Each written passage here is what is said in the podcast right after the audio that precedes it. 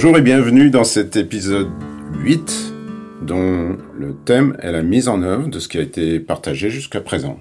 Après avoir écouté les différents épisodes du podcast, une auditrice m'a fait le commentaire suivant, c'est super, mais comment fait-on?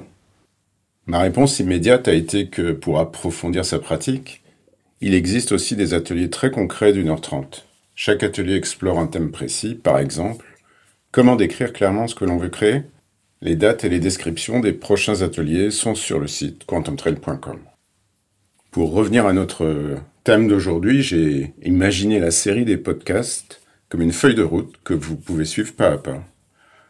Pour autant, la question m'a donné envie de faire euh, ce nouvel épisode pour vous proposer quelques suggestions pour avancer sur votre chemin et aussi pour pointer du doigt l'obstacle principal que chacun de nous rencontre un jour ou l'autre. Je vais commencer par les trois suggestions. La première suggestion est une évidence que je veux rappeler parce qu'on l'oublie parfois. Celle de redécouvrir votre liberté de choix. Donc de reprendre la responsabilité de votre expérience de vie. Vous êtes créatrice ou créateur par nature. Il vous appartient d'activer cette énergie. Je ne peux pas le faire pour vous et personne ne peut le faire pour vous. C'est une affaire entre vous et votre libre arbitre. Concrètement, ça revient à faire des choix pour décider ce que vous voulez voir advenir dans votre vie et où vous voulez aller. Sénèque nous le rappelle, il n'y a pas de vent favorable pour celui ou celle qui ne sait pas où il, il ou elle va. L'activation de notre énergie créatrice passe par le choix.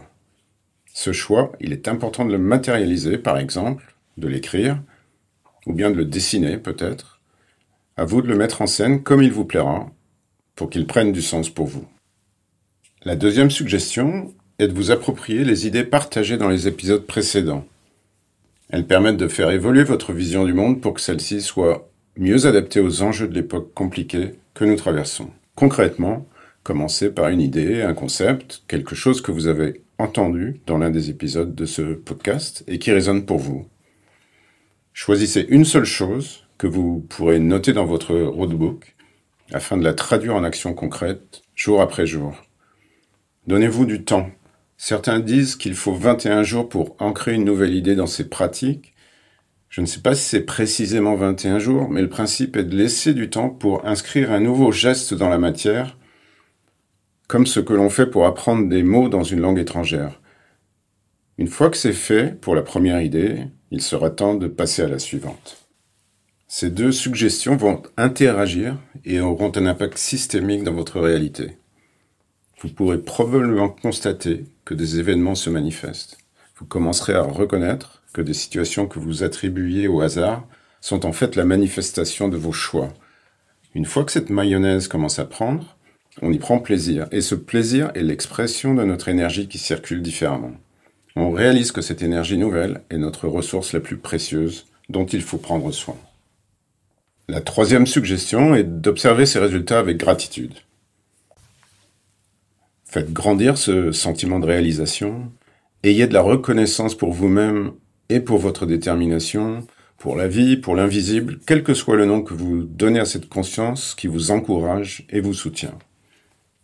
La gratitude est un état d'être qui s'inscrit dans le champ, et comme on l'apprend aux enfants, merci est un mot magique.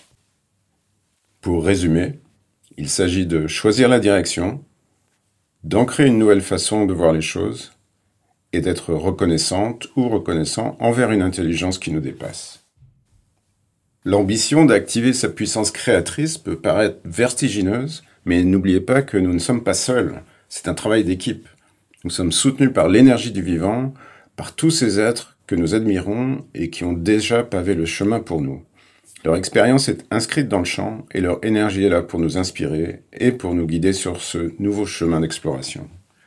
C'est ce qu'on appelle le grand livre de la vie auquel nous avons tous accès. Tout ce que je propose dans les précédents podcasts et dans celui-ci également ne demande en réalité pas plus de votre temps précieux. Cela demande plutôt de faire différemment et d'être attentif à notre état d'être qui évolue. Notre expérience de vie va suivre cette évolution. On peut décider ou ressentir le besoin de prendre soin de soi avec plus d'activité physique, ou bien en faisant plus attention à ce que l'on mange, ou bien ressentir le besoin d'être plus vigilant avec ses pensées, ou bien on va ressentir le besoin de nous rapprocher des gens qui nous éclairent et de nous protéger des autres. C'est cette nouvelle attention qui nous permet de grandir, d'évoluer dans le sens de ce qui nous motive de façon authentique. On ne veut pas se mentir, cette évolution est une transformation. Tous les contes pour enfants nous rappellent que pour le héros ou l'héroïne, vivre une transformation n'est pas un long fleuve tranquille. C'est une prise de risque et c'est normal qu'elle génère de la peur. En introduction, j'ai mentionné l'obstacle principal que l'on va tous rencontrer un jour. Eh bien, c'est la peur. Nous y voilà. Notre besoin d'évoluer va nous proposer un jour ou l'autre de le traverser. Ce premier obstacle, on le rencontre sur le chemin d'exploration de notre puissance créatrice. Personne n'y échappe. Bien sûr, on aura toujours le choix de ne pas l'affronter. Ce refus aura cependant des conséquences, mais il est vraiment essentiel de respecter son libre arbitre, sa liberté de choix, pour reprendre le vocabulaire utilisé plus haut. Pour illustrer l'origine de nos peurs, je voudrais partager cet enseignement des chamans Toltec qui nous disent que tant qu'il est dans le ventre de sa mère, l'enfant à naître est dans l'unité de la conscience universelle. Avec le premier souffle arrive la dualité. Cette dualité se manifeste immédiatement, d'une part par la peur qui accompagne notre impuissance dans ce monde étrange, d'autre part par la confiance dans la vie. Avec une approche plus scientifique et moderne, le docteur Julien Bedbez, psychiatre et hypnothérapeute, nous dit que cette peur originelle, racine de toutes nos peurs, est la peur de l'abandon. Cette peur inconsciente accompagne notre venue au monde. C'est un état d'être qui laisse une empreinte dans le champ quantique, et je vais y revenir un peu plus loin. À partir de là, l'enfant grandit en mettant en place des protections pour assurer sa survie, un peu comme un exosquelette ou l'armure d'Iron Man qui protégerait ce qu'il ou elle a de tendre à l'intérieur. Cette armure, indispensable à la survie, n'est rien d'autre que notre narratif, l'histoire que nous nous racontons à nous-mêmes, ce que Carl Jung appelle notre persona, la personne que nous décidons de montrer au monde, celle qui devient notre rôle, notre identité. Cette persona est souvent éloignée de l'être que nous sommes tout au fond de notre cœur. C'est le moment de se rappeler que notre peur originelle a laissé son empreinte dans le champ quantique. Cette empreinte va se manifester un jour ou l'autre, dans la petite enfance, par l'effet miroir dont j'ai déjà parlé dans l'épisode 4. C'est quelque chose auquel personne n'échappe. Un événement parfois anodin et parfois traumatique, qui nous marque comme un tatouage. Cet événement se passe le plus souvent dans l'environnement familial, la famille proche. C'est peut-être quelque chose qui, avec le recul, nous paraît sans importance, comme un petit accident, un traitement injuste ou une relation difficile. Et ça peut être parfois bien pire. Ce tatouage est comme une blessure originelle à laquelle personne n'échappe et que nous allons passer une partie de notre vie à soigner, ou bien que nous allons traîner toute notre vie comme un boulet. Les années passent, l'enfant devenu adulte mène sa vie sous la protection de son armure, ça se passe plus ou moins bien pour lui ou pour elle, mais deux choses sont certaines. Premièrement, cette protection est constituée d'histoires qu'on se raconte, dont certaines sont utiles et d'autres non. Certaines de ces histoires nous privent d'une partie de notre liberté de grandir et d'évoluer. Et deuxièmement, ces histoires qui nous limitent sont des produits dérivés de la peur originale qui n'a pas été confrontée et qui continue de faire son job en sapant notre libre arbitre un peu comme un verre dans le fruit. Imaginez une personne qui navigue sur l'océan dans une barque sans rame ni voile, ballottée au gré des vents, des vagues et parfois des tempêtes. Cela crée dans le meilleur des cas une forme d'impuissance par rapport aux situations traversées. Dans le pire des cas, vient l'anxiété, l'angoisse et une incapacité à faire face.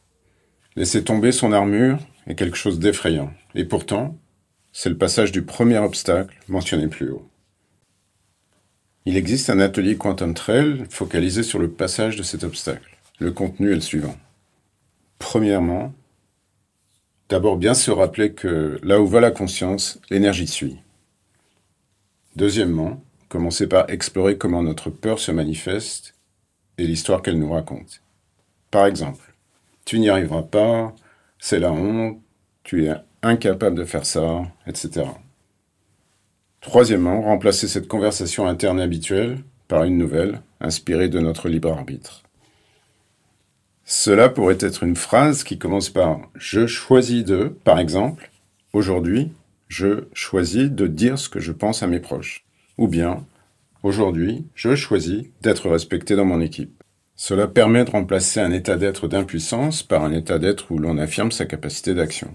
Il ne s'agit pas de grands gestes héroïques, c'est dans les actions de la vie de tous les jours que ça se passe. Le diable se cache dans les détails.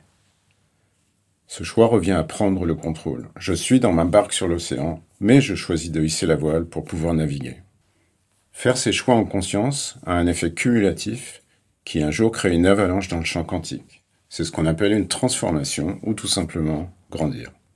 En résumé, le choix entraîne l'action qui entraîne le désir, l'envie qui à son tour va enclencher l'action suivante. Ainsi on met un pied devant l'autre et on installe une dynamique. La conclusion de cet épisode revient à Carl Jung qui nous dit que ce qu'on ne veut pas savoir de soi-même finit par arriver de l'extérieur comme un destin. L'épisode suivant est le deuxième volet sur le thème de la mise en œuvre. Il traitera de l'intelligence du cœur. À très bientôt.